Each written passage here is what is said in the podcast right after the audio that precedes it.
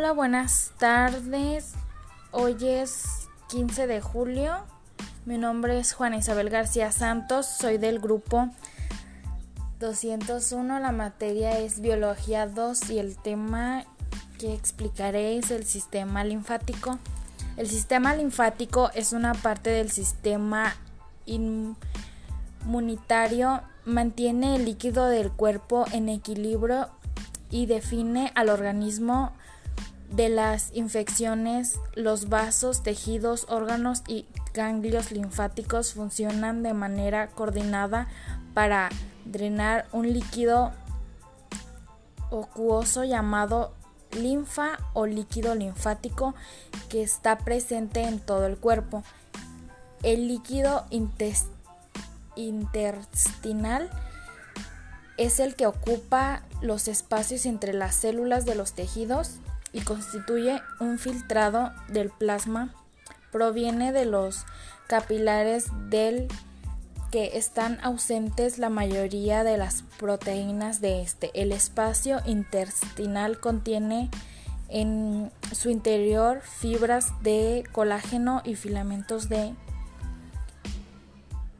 proteoglicano que junto con el ultrafiltrado del plasma forma un gel visual del flujo lento. La función principal del líquido intestinal es permitir el cambio el intercambio de agua, electrolitos, nutrientes e oxígeno. Se le llama linfa al líquido transparente que circula por el sistema linfático. La función de los capilares linfáticos es absorber el líquido restante en la sangre.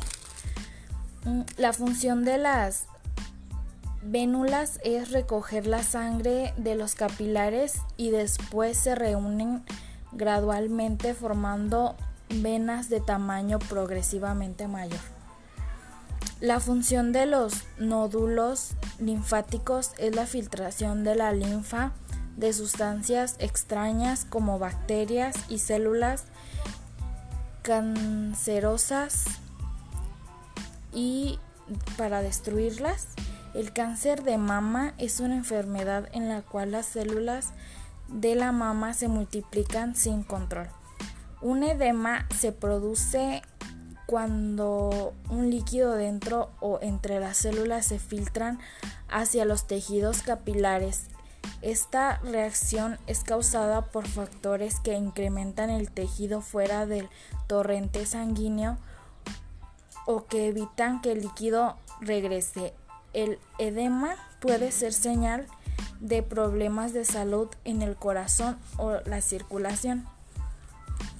Y pues en realidad el sistema linfático si es un conducto para dispensar el cáncer, ya que por los ganglios linfáticos filtran la linfa conforme pasan a través del sistema.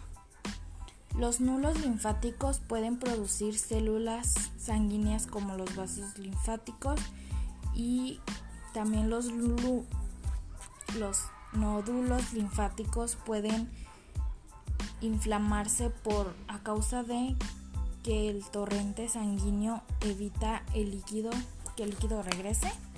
Un vaso linfático aferente tiene la función de llevar los líquidos sin filtrar al nulo nódulo linfático.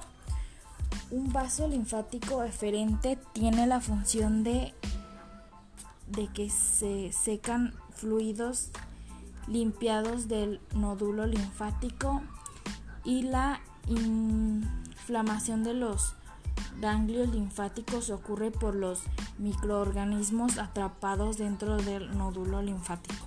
Esto sería todo por mi exposición.